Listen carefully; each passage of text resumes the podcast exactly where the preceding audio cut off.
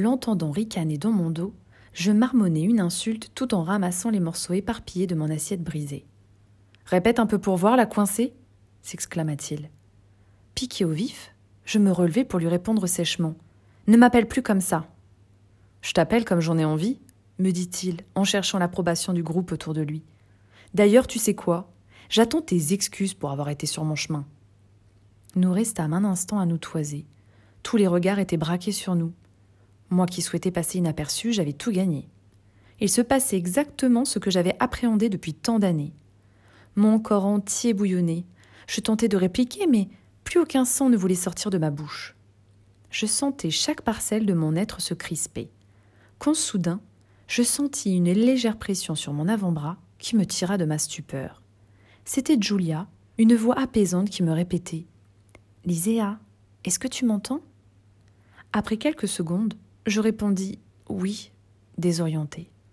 Reprenant mes esprits, je découvris que le garçon qui plus tôt me soutenait un regard noir était à présent agenouillé, l'air paralysé. La main crispée sur sa poitrine, le visage rougi, il semblait souffrir le martyr. Je reculai d'un pas, ce qui le soulagea immédiatement. D'un revers de manche, il essuya la sueur qui perlait sur son front. Tentant de se relever avec difficulté, il tituba, et deux de ses amis vinrent le soutenir pour l'entraîner vers la sortie. Vous n'avez rien de mieux à faire? Le cri de Julia me fit sursauter, tandis qu'il permit aux derniers témoins de reprendre le cours de leur vie, malgré quelques regards insistants. Julia, qui me tenait par le bras, m'emmena à son tour vers la sortie. Il y a moins de curieux à l'extérieur, me chuchota-t-elle au creux de l'oreille. Je connais un endroit sympa pour déjeuner. Suis-moi. Cet après-midi-là, nous séchâmes les cours, et elle me parla de tout, sauf de ce qui s'était passé au réfectoire. Elle n'avait pas cherché ma compagnie pour m'épier et soutirer des informations sur l'étrange phénomène solitaire du campus, mais parce qu'elle s'intéressait vraiment à moi, sans jugement ni a priori. Cet instant scella à jamais le début de notre amitié. Les semaines passèrent. Julia et moi ne comptions plus le temps que nous passions ensemble. Assises l'une à côté de l'autre en cours, nous ne cessions de bavarder et rêvasser de nos vies futures. Nous finîmes même par avoir nos petites habitudes. Chaque jeudi, nous allions déjeuner au restaurant le Blue Stones, où elle m'avait conduit après l'incident du réfectoire. Nous adorions cet endroit. Les tables étaient en hauteur, enfermées dans de petits box de cuir rouge éclairés par des lampes à franges. Nous nous sentions comme dans un petit cocon, avec toutes ces odeurs alléchantes de plats mijotants qui émanaient des cuisines. Nous commandions toujours leur délicieux West Burger, bien que nous nous promettions chaque fois de goûter les autres plats de la carte. Et les coïncidences faisant parfois bien les choses, j'appris que Julia vivait à Swindon, à seulement 20 minutes de chez moi à Avebury, au sud de l'Angleterre. Nous faisions donc la route ensemble chaque vendredi après les cours pour retrouver nos familles, ce qui me permit très rapidement de faire la connaissance de ses proches.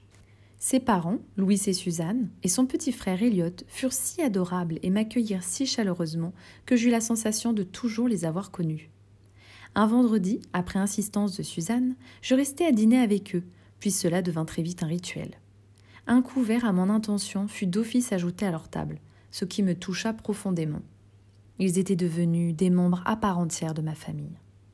Cette dernière n'était justement composée que de deux personnes, mais deux personnes extrêmement chères à mon cœur, mes grands-parents, Saad et Jane Grant. Sans véritable explication, mes parents, Peter et Gisèle, leur avaient confié ma garde à la veille de mes un an.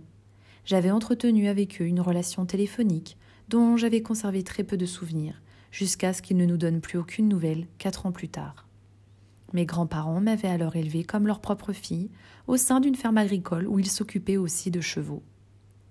Assise sur le rebord de la fenêtre de ma chambre, j'observais Jane en train d'apprivoiser un furieux Brumby au pelage B. Elle avait toujours eu un incroyable don avec les chevaux, et aucun ne lui résistait très longtemps. Mon journal intime posé sur mes genoux, je me rendis compte que j'avais à nouveau griffonné des dizaines de petites croix en C, entourant la même sempiternelle question qui suis-je?